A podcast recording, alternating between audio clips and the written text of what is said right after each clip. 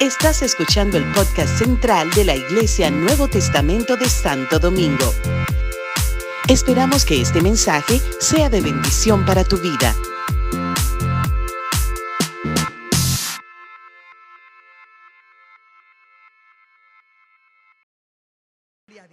Amén, estar con ustedes. Bueno, bendiciones, iglesia, muy buenos días. Es un placer para mí estar con ustedes el día de hoy. Es un privilegio, es una bendición, una bendición inmerecida, pero para la gloria del Señor, Él nos utiliza, nos da el privilegio de ser utilizados para su honra.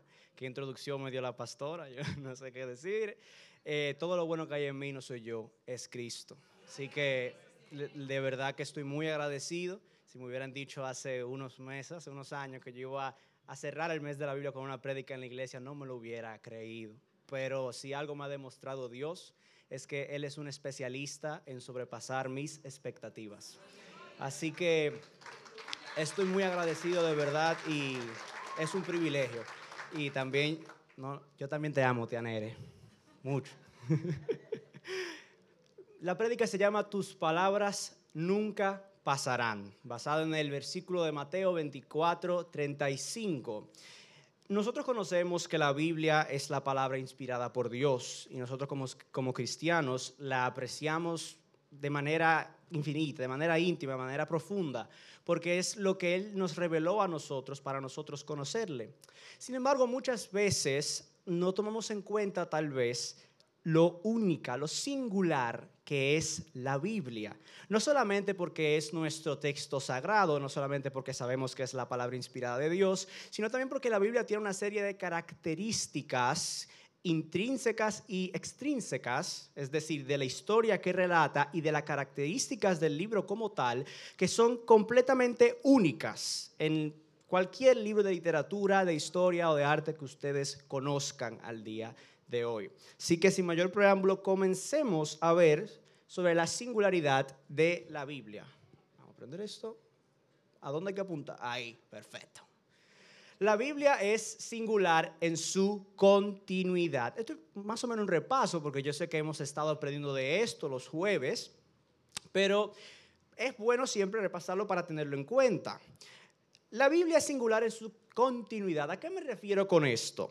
Hay evidencia suficiente para sostener que las primeras formas de la Biblia fueron escritas en tiempos, del éxodo hebreo. Eso fue alrededor del 1400 al 1200 antes de Cristo. Eh, el Antiguo Testamento después se termina de escribir aproximadamente en el 400 antes de Cristo y por su parte la mayoría de los eruditos del tema considera que el Nuevo Testamento se termina de escribir eh, aproximadamente en el 100 después de Cristo. Entre el 90 y 100 ya todos los libros del Nuevo Testamento estaban escritos. Esto significa que la composición de los escritos bíblicos, recordemos que la Biblia no es un solo libro, es una compilación de 66 libros, eh, corre desde el primer libro hasta el último, abarca un periodo de entre 1300 a 1500 años. La Biblia los libros de la Biblia fueron escritos en un periodo de 1300 a 1500 años. En comparación con otras obras literarias e históricas, la Biblia es excepcional porque fue escrita y recopilada a lo largo de un gran número de generaciones. Asimismo, oh, recuerden el pasadía familiar para este domingo 30 de octubre, que la vamos a pasar muy bien. Sebastián, ya tú sabes, resuelve ahí. Ah, pues máximo, quien esté. Ya, perfecto, ok. No pasa nada. Estamos en vivo. Ah, ahí, eh, eh, eh, no pasa, no pasa. Ahí, perfecto, nítido. la Biblia también es singular en su autoría.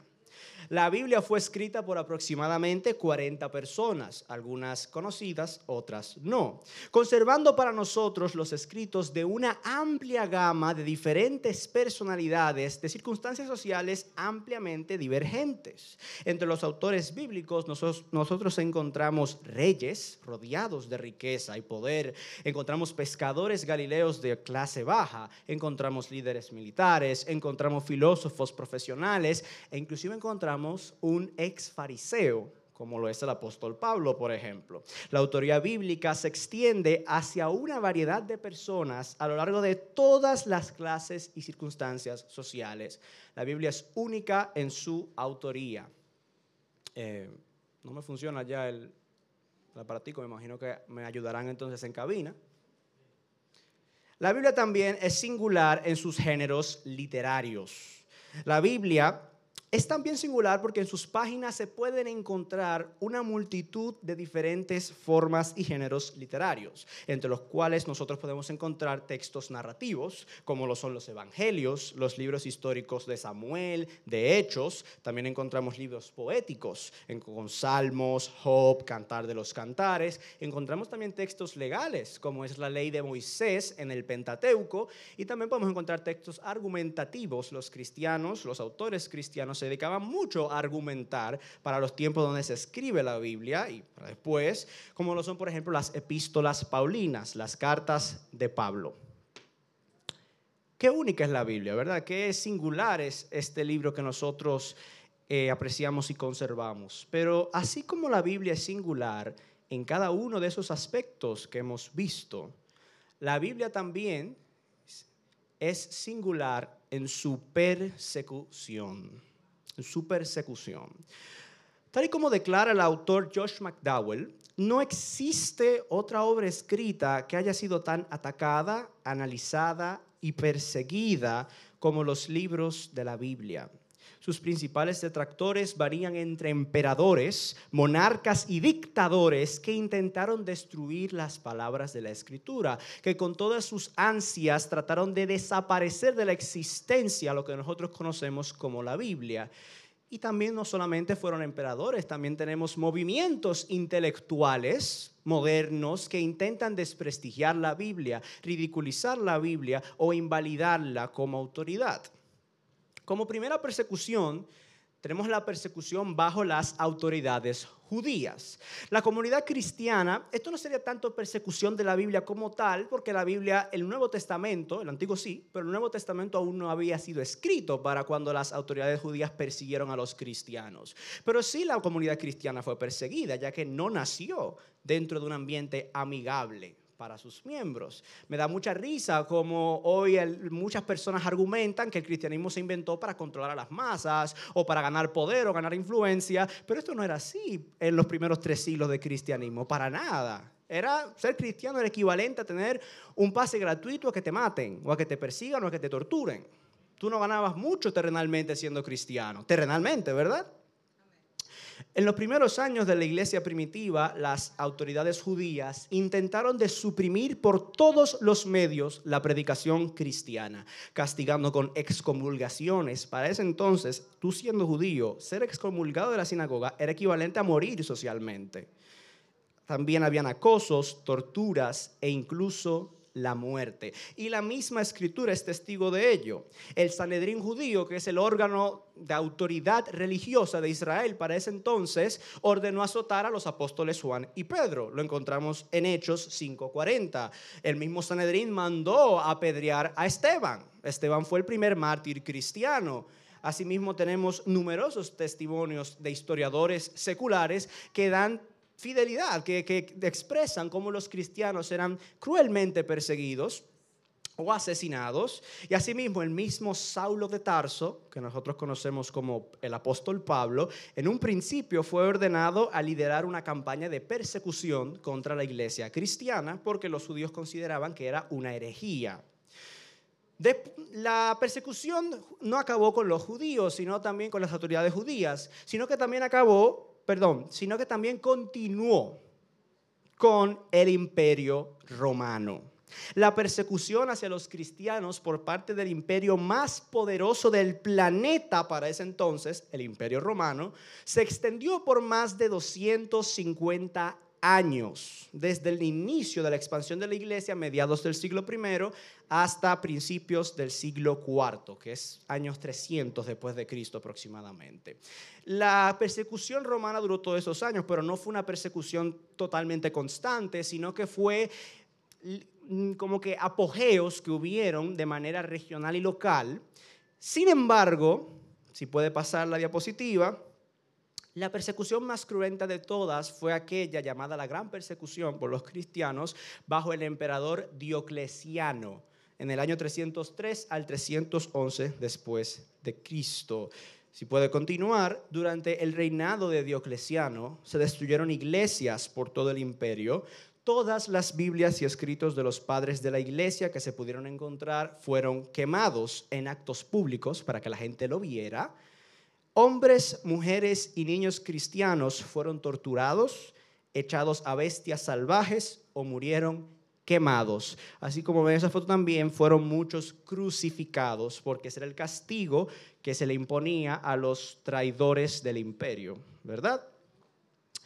Em, si pudiera pasar la diapositiva, Diocleciano hizo erigir un monumento, inclusive en el lugar donde se quemaban unas Biblias, que tenía la siguiente inscripción, extinto nomine Christianorum, o en español, se ha extinguido el nombre de los cristianos. El imperio romano, la persecución cristiana no terminó con el imperio romano. También persecuciones tenemos en la era moderna. Puede pasar la diapositiva los regímenes comunistas, por ejemplo, los regímenes socialistas. En la Unión Soviética, en China, en Camboya y en los demás regímenes comunistas se ordenó encarcelar a miles de sacerdotes y líderes religiosos. Se prohibió la aportación de Biblias. Al día de hoy en Corea del Norte, ser encontrado con una Biblia es equivalente a ser enviado a un campo de concentración. Ser encontrado con ella. No tiene ni siquiera que estar leyéndola. Estos regímenes argumentaban que el nuevo hombre socialista no podía ser encadenado por las cadenas, valga la redundancia, de la religión. Algo que nosotros hoy en día escuchamos mucho en la cultura general. Asimismo, encontramos que en China hubieron persecuciones y hay persecuciones al día de hoy de numerosas comunidades cristianas que si no hablan conforme a lo que el gobierno del Partido Comunista desea, van a invadir su iglesia y van a apresar a sus miembros. Pero los regímenes comunistas no son los únicos que persiguen cristianos, sino que también, si pasamos a diapositiva, encontramos los países islámicos orientales. En los países islámicos orientales como lo son Irán, Afganistán y Siria, o en naciones africanas como Nigeria y Burkina Faso, las Biblias son confiscadas, las iglesias domésticas formadas por cristianos suelen ser invadidas, y tanto los líderes como los miembros son detenidos, acusados y condenados a prisión si es que primero no son secuestrados y asesinados. Si continúa, ¿Por qué? O sea, la pregunta que tenemos que hacernos es ¿por qué? ¿Por qué este libro que supuestamente quiere vendernos que es inofensivo, que está atrasado, que, que mucha autoridad no tiene, que lo escribieron un par de campesinos en el siglo I en un desierto perdido, ahí en mitad de la nada? ¿Por qué este libro entonces es singular en esto último, en la persecución? ¿Por qué el ser humano ha intentado eliminar por todos los medios lo que nos conocemos como la Biblia? ¿Por qué han sido tantos los intentos de perseguirla, atacarla, censurarla, cuestionarla y borrarla de la faz de la tierra? Buena pregunta. Si continuamos, porque si hay un tema en el que la Biblia hace énfasis, es en la condición caída y pecaminosa del hombre. La palabra confronta al ser humano. La palabra hace ver al ser humano quién es verdaderamente en su interior. Le muestra el estado de putrefacción de su corazón alejado de Dios. Bien dice, puede pasar la diapositiva, Marcos 7, 21 al 22, porque de dentro del corazón de los hombres salen los malos pensamientos, los adulterios, las fornicaciones, los homicidios, los hurtos, las avaricias, las maldades, el engaño, la lascivia, la envidia, la maledicencia, la soberbia, la insensatez. Fuerte, ¿verdad? Verán, la Biblia no es igual a estas típicas filosofías modernas, estas filosofías orientales o relativistas que nos dicen, no, todo es amor, tranquilo, todo es relativo, por Dios, lo malo para ti no tiene que ser malo para mí, disfruta tu vida sin arrepentimiento, respeta la creencia del otro si no te afectan, vive y deja vivir. La Biblia no es así. La Biblia nos revela nuestro problema sin rodeos y de manera directa. El ser humano se ha rebelado contra Dios voluntariamente y ha violentado su ley moral a través de su propia maldad. No se lo atribuye a nadie más, no se lo atribuye a un tercero, no se lo atribuye a, a, la, sociedad, a una organización, al Estado, al patriarcado, a lo que ustedes le quieran agregar. Se lo atribuye al propio corazón del hombre. Y el problema es que al ser humano no le gusta que le expongan sus malas obras. Al ser humano no le gusta que le digan el problema eres tú. Lo que pasa es que el hombre no desea que le señalen lo que está haciendo mal. Y menos si dicha conducta la lleva a cabo para beneficiarse a sí mismo, para engrandecerse, para exaltarse. Y es que claro, le conviene al hombre burlarse, le conviene desprestigiar, le conviene suprimir la Biblia y a Dios. ¿Por qué? Porque la Biblia lo que hace es confrontarnos y establece límites. Establece límites. Y el hombre no quiere que le impongan límites. Nosotros queremos vivir nuestra vida bajo nuestras reglas, bajo nuestras órdenes. Yo defino qué es lo que me conviene y qué no. Yo defino qué es malo y qué es bueno. Yo defino quién merece vivir y quién merece morir, como por ejemplo en el tema del aborto, como por ejemplo en el tema de la eutanasia. Yo soy el que define qué es el valor humano cuando me conviene. No queremos rendirle cuentas a nadie queremos ser nuestro propio Dios. Y por eso tenemos que silenciar al Dios verdadero. Es lo mismo que pensaron Adán y Eva cuando estaban en el jardín del Edén. ¿Qué le prometió la serpiente cuando ve a Adán y Eva? Le dijo, ustedes van a ser como Dios si comen de ese fruto. Y ellos se lo creyeron porque querían. Lo vieron atractivo. Y al día de hoy lo seguimos viendo atractivo. Como dice Romanos 1.22, puede pasar. Profesando ser sabios, se hicieron necios y cambiaron la gloria del Dios incorruptible en semejanza de imagen de hombre corruptible. Nosotros quisimos sacar a Dios de su lugar y ocuparlo nosotros mismos. Y eso trajo muchas consecuencias horribles para la humanidad y al día de hoy, cada uno de nosotros lo sigue viviendo y lo sigue sufriendo, las consecuencias de nuestra rebelión contra Dios. Pero a pesar de todos los intentos por eliminar, silenciar, ridiculizar y desprestigiar la Biblia, puede pasar, la Biblia es única en cuanto a su supervivencia puede pasar. Ustedes recuerdan la persecución de los líderes judíos que yo les comentaba. Bueno, de esa persecución no le salió muy bien, porque de ella surgió Pablo y los demás apóstoles cristianos. Pablo fue el misionero más grande de la historia, quien extendió el cristianismo por numerosos, por numerosos rincones del imperio romano. E inclusive el cristianismo nace y se expande gracias al pueblo judío. Así que no le salió muy bien a las autoridades religiosas judías perseguir al cristianismo. Puede pasar.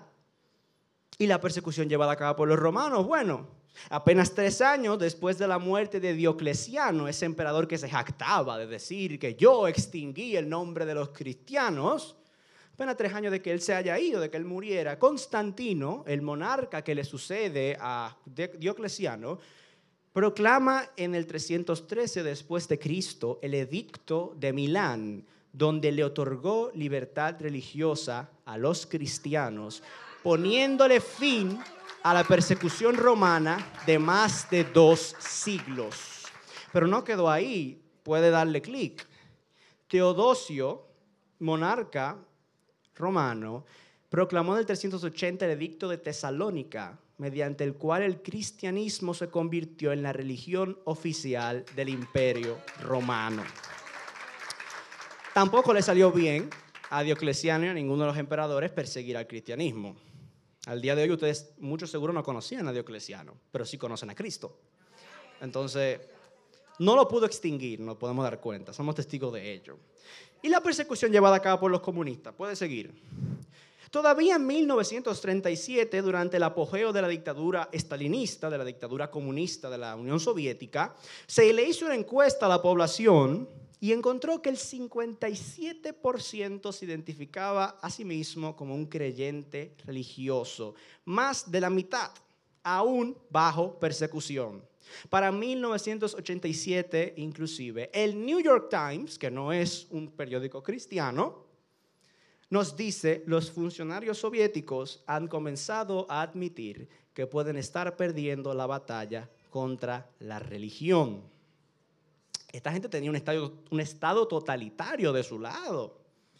Por mientras lo que tenían las otras personas era un campesino de Galilea que vivió en el siglo I. Pero aún así, no pudieron con él.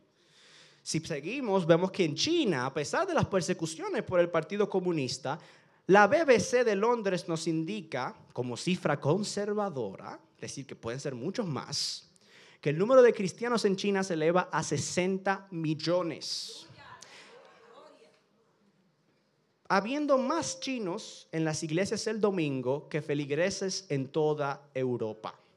Para el 2030 se estima que China será el país con mayor cantidad de cristianos en el mundo.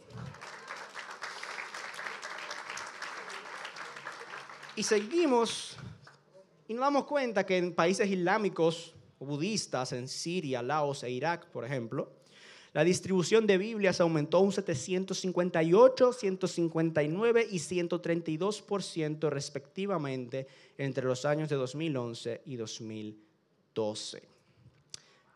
Hablando de ese tema, si puedes seguir, la Biblia ocupa el puesto, si puedes seguir a la próxima, por favor. La Biblia ocupa el puesto del libro más vendido y publicado de la historia, a mucha distancia del siguiente, contando con entre 3.900 a 5.000 millones de copias. Si seguimos, también nos damos cuenta que la Biblia ocupa el puesto del libro más vendido y publicado de la historia. Ah, perdón. La Biblia se ha traducido a 2.883 idiomas. La Biblia porciones de ellas. El segundo puesto de ese, de ese ranking, de ese top, es el Principito, y, fue, y ha sido traducido a 300 idiomas. La Biblia a 2883. Si puede seguir. Tal y como declara Bernard Ram, antiguo profesor de religión de la Universidad de Baylor, más de un millar de veces las campanas han anunciado la muerte de la Biblia se ha formado la procesión fúnebre, se ha grabado la inscripción para la lápida y se ha leído el oficio. Pero de manera inexplicable, el cadáver nunca ha aparecido.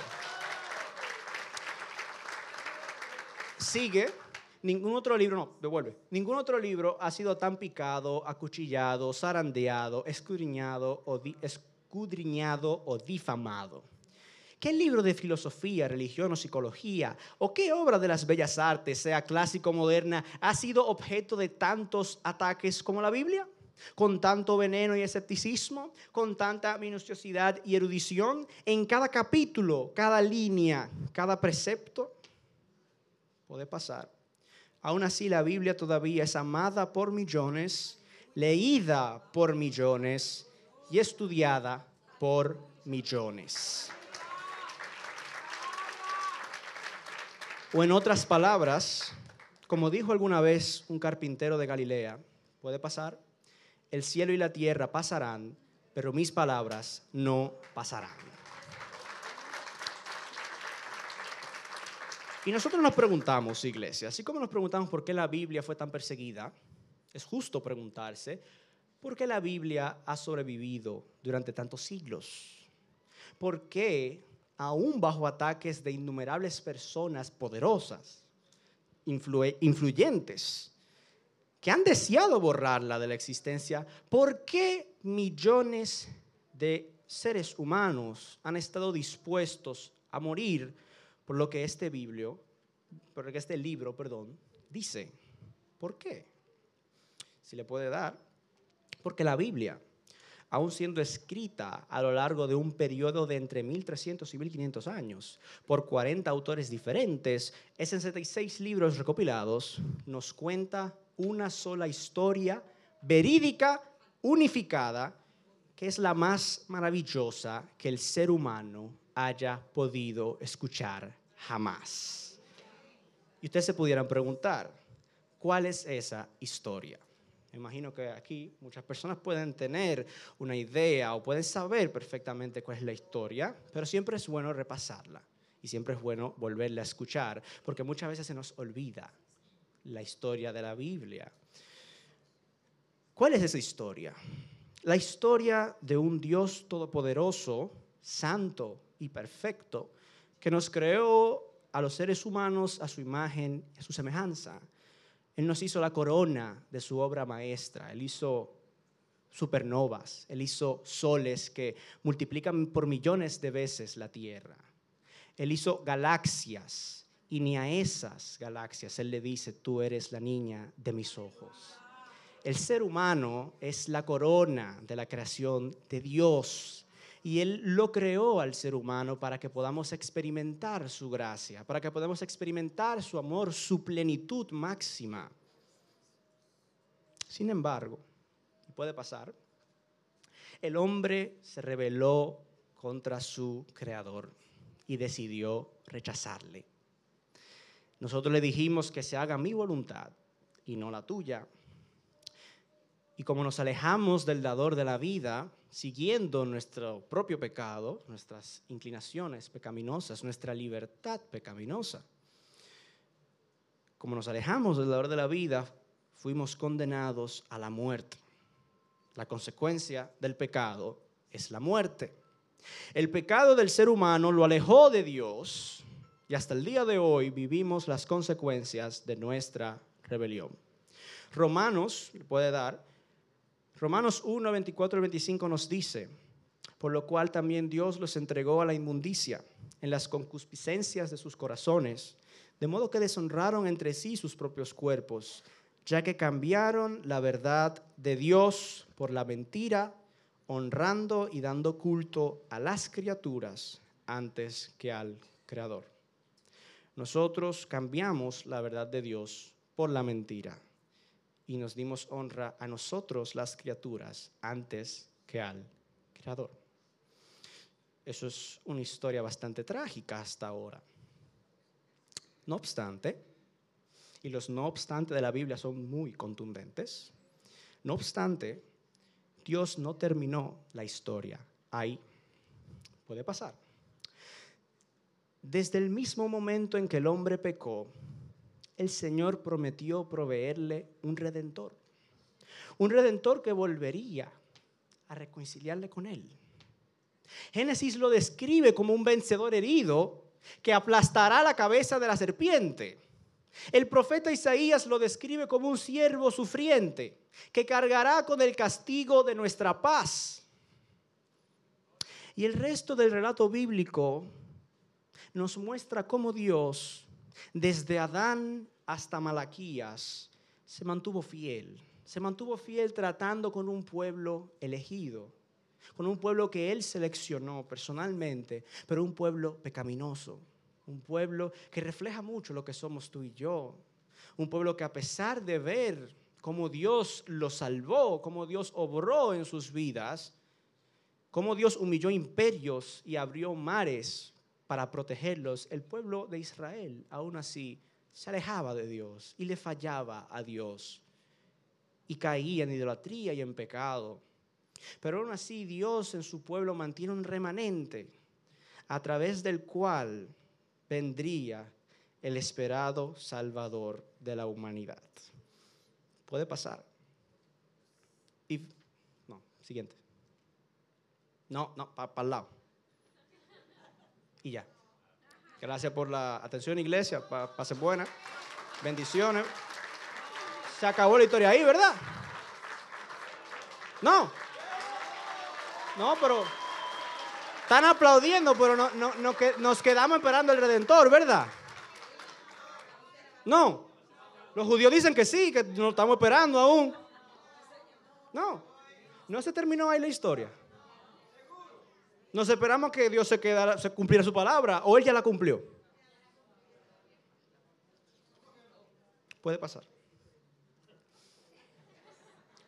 En el principio era el verbo y el verbo era con Dios y el verbo era Dios.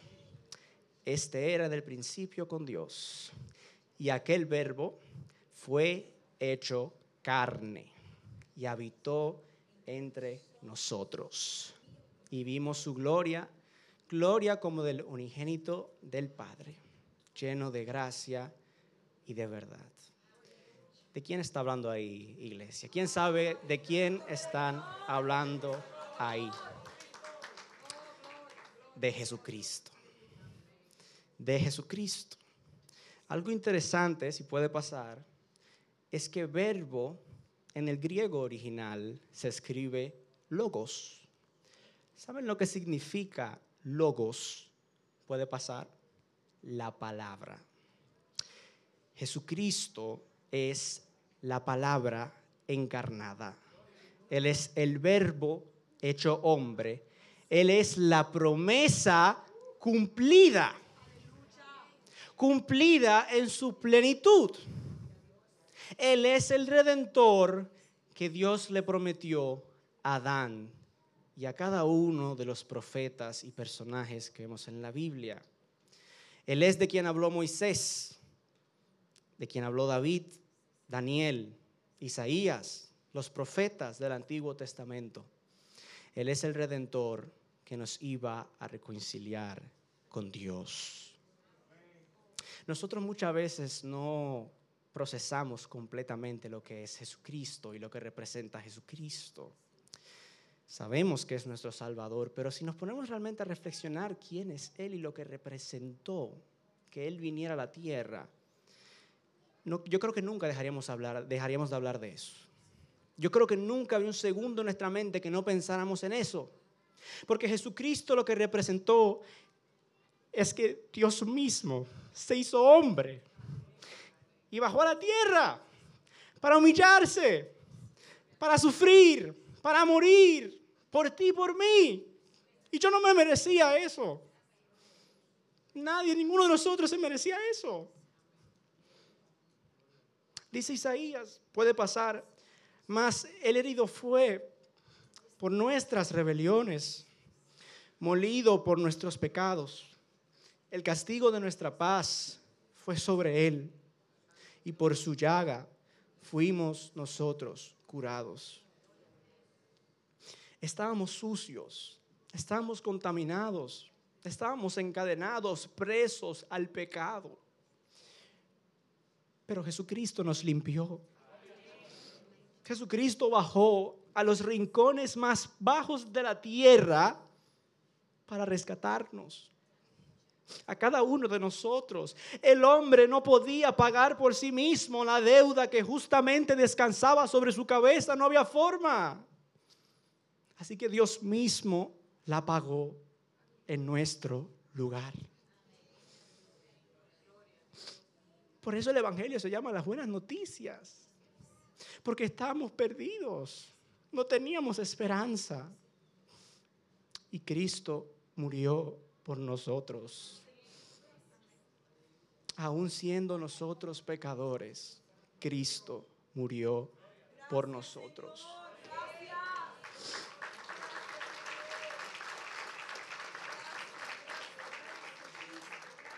Cristo murió por nosotros en la cruz del Calvario. Nuestro redentor nos redimió a través de su muerte. Y ustedes saben que es lo mejor aún de la historia, que la muerte no lo pudo detener. Que la muerte, que el sepulcro, que la piedra que pesaba toneladas en ese sepulcro en Jerusalén, no pudo detener a nuestro Salvador. Si dice Lucas 24:5, ¿por qué buscáis entre los muertos al que vive? Dice Marcos, buscáis a Jesús Nazareno, el que fue crucificado. No está aquí, ha resucitado. Cristo vive. Iglesia, Cristo vive. Cristo resucitó.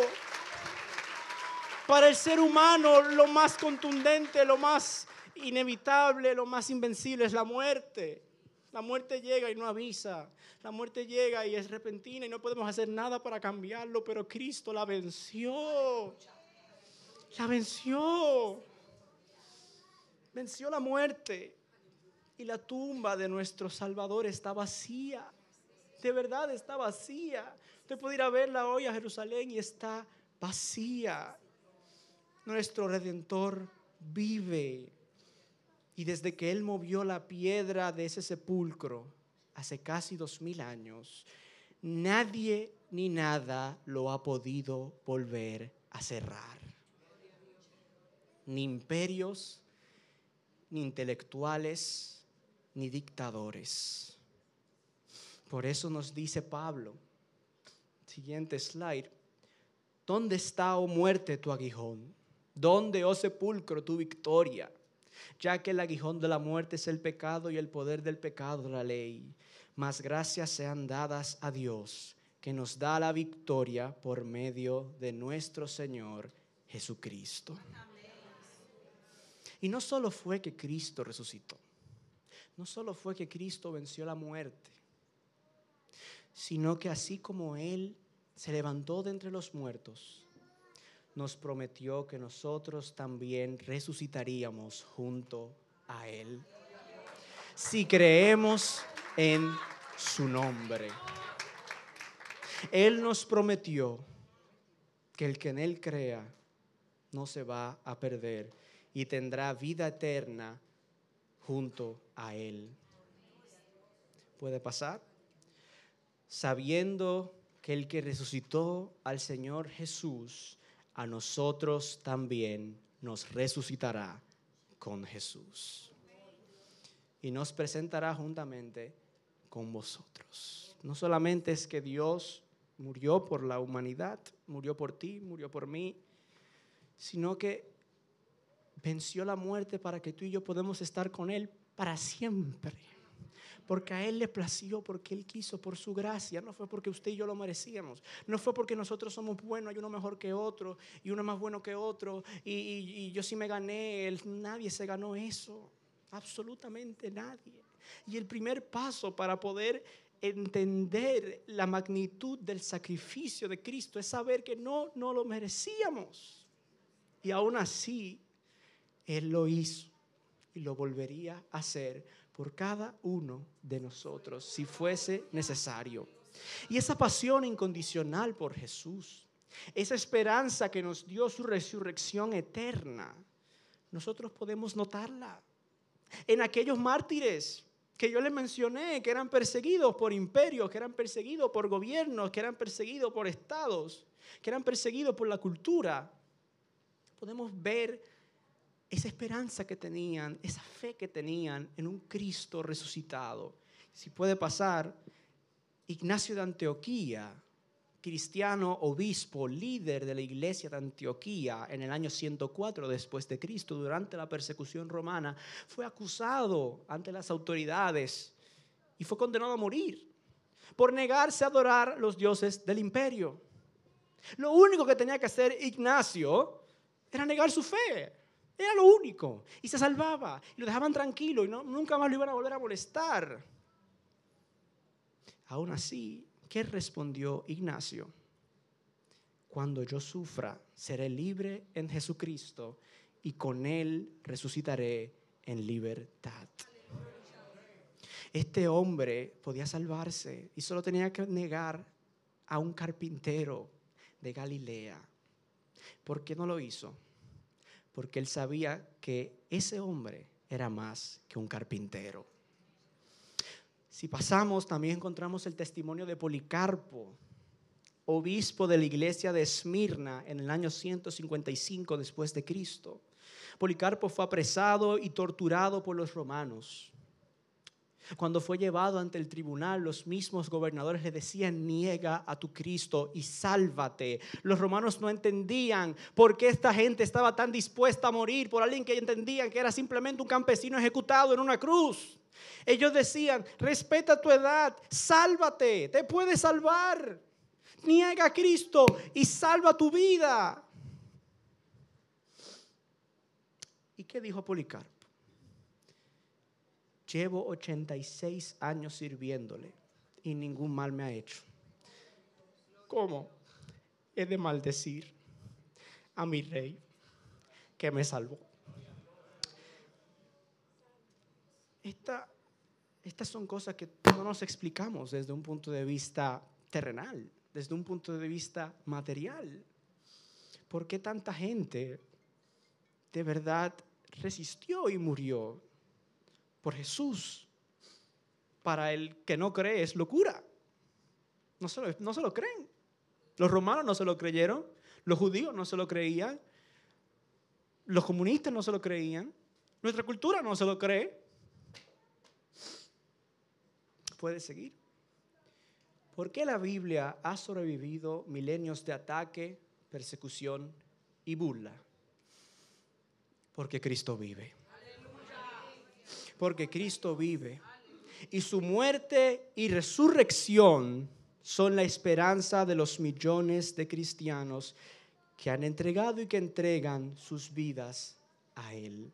Y no solamente es que Cristo vive, iglesia es que Jesús está vivo y juega un papel activo en nuestra historia.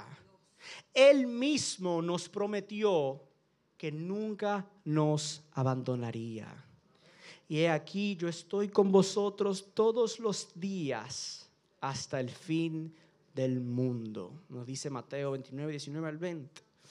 Y cuando decimos que Jesús está con nosotros, no es un simbolismo, no es una metáfora, no es una frase que dijo para quedar bien o para sonar poético. Es la verdad. Es la verdad, es la realidad. Volvamos al martirio de Policarpo. Él dijo, nunca me ha fallado. Eso no es algo que diría una persona que creyera que Jesús es un mero simbolismo. Eso no es algo que dijera una persona que, creyera que Jesús es una metáfora poética, que creyera que Jesús es un simple mensaje de autosuperación, o que Jesús era un filósofo eh, importante, un filósofo bueno que, que vivió bien su vida y que enseñó cosas lindas. Eso lo dice alguien que tuvo una verdadera relación con Jesús y que comprobó de primera mano que Cristo es digno de confianza a través de la fidelidad y respaldo que el mismo Jesús demostró en su vida. Por eso aquellas personas dieron la vida por la Biblia y por Jesús, porque le conocían personal e íntimamente. Y habían comprobado ellos mismos que Él es un agente vivo, activo en sus vidas y que ha demostrado tanto en la historia como en sus propias experiencias que es digno de que confiemos todo a Él. Y puede pasar, y esa es la clave de todo, iglesia es la clave de absolutamente todo. Nosotros los cristianos adoramos a un Dios que está vivo, a un Dios que es real. Esto no es un cuento de hadas. Esto no es un érase una vez. Esto no es un invento de los hombres. Por Dios, ningún hombre puede inventar el cristianismo. El cristianismo es imposible de inventar en la mente de qué persona va a haber una historia tal como la que nos relata la Biblia. En la mente de qué persona va a haber un Dios con un amor tan profundo, vasto, infinito, que llevó a cabo un plan milenario para hacerse hombre y morir por ti y por mí y reconciliarnos con el Padre resucitando al tercer día, venciendo la muerte, para que todo aquel que en él crea no se pierda, mas tenga vida eterna. Esto no es un invento, es imposible de inventar. Es inclusive muy difícil de creer a veces. Porque el ser humano no se espera tanto amor. Nosotros no, no, no, no, no nos cabe en la cabeza que alguien nos ame tanto, de manera incondicional, sin nosotros merecerlo. Y es la verdad, es la verdad. ¿No son estas las noticias más maravillosas que, jamás han escuchado? ¿No son estas las noticias más hermosas, más grandiosas? ¿No debería estar esto en la primera plana de todos los periódicos? De todos los noticieros. Dios se hizo hombre y murió por nosotros y resucitó para que pudiéramos tener vida eterna en Él. La historia de la humanidad termina con un final feliz para todos aquellos que crean en el nombre de Jesucristo, nuestro Salvador. Ustedes ven la frase que dice, es demasiado bueno para ser verdad. Bueno, la Biblia es demasiado buena y es verdad. Y es verdad. Es verdad. Hoy más que nunca, la humanidad debe de saber que vive corrompida por el pecado, pero que hay un Dios todopoderoso, infinito y amoroso, que a través de su sacrificio en la cruz podemos reconciliarnos con Él y a través de su resurrección podemos tener vida eterna en su nombre. Te hago una pregunta al día de hoy. ¿Tú quieres conocer a ese Dios? ¿Tú quieres saber qué Él dice, qué Él siente, qué Él tiene preparado para ti? Aquí está. Guardó su palabra a pesar de las persecuciones, a pesar de los ataques, a pesar de las burlas, para ti, para ti individualmente y colectivamente, para ti. Para ti la guardó el Señor. Este libro tiene una dedicatoria y es el nombre de cada uno de nosotros. Nadie está excluido. Dios abrió el mar rojo, Dios levantó muertos, Dios sanó enfermos, para que tú y yo el día de hoy pudiéramos conocerle de manera íntima y personal, para que nos sea útil este libro, esta palabra, para enseñar, para reprender, para corregir, para instruir en justicia, para que sepamos que Jesús es el Hijo de Dios y tengamos vida eterna con Él. Tú sientes que no tienes valor, tú sientes que no eres apreciado por nadie. La Biblia es el libro que Dios hizo para ti, para nosotros. El mismo Señor Todopoderoso creador del universo, el ser que tiene la plenitud máxima, llevó a cabo un plan a lo largo de milenios, de generaciones, de pueblos, de imperios, solo para que tú hoy puedas ser salvo en su nombre, para que puedas tener vida eterna junto a Él, porque ese es el propósito de su palabra puede pasar. Estas cosas se han escrito para, creáis, para que creáis que Jesús es el Hijo de Dios y para que creyendo tengáis vida en su nombre. ¿Estás triste? ¿Estás depresivo? ¿Estás preocupado? ¿Algo te turba el espíritu? ¿Algo te preocupa en tu vida? Abre tu Biblia que en ella se encuentra la historia más maravillosa jamás contada. La historia de un Dios todopoderoso que a pesar de nuestro pecado, nunca nos abandonó y nunca te abandonará.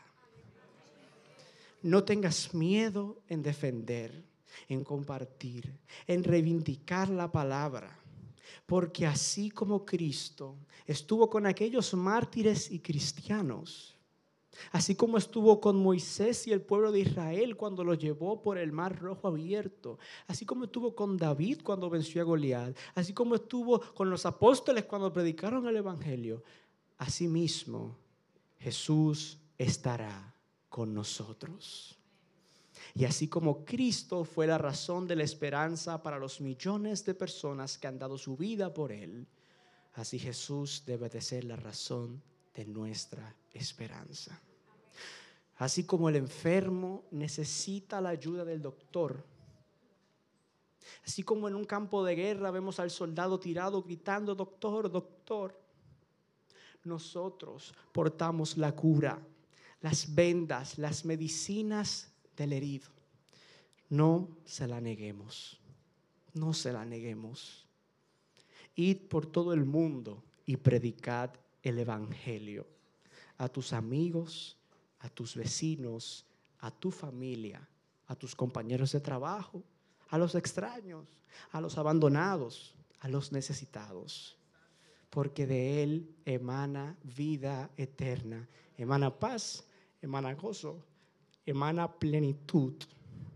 Porque son las buenas noticias de que Cristo nos ama. Vale la pena darlo todo por este libro. Vale la pena dedicar cada fibra de nuestra existencia a vivir conforme a Él. ¿Por qué?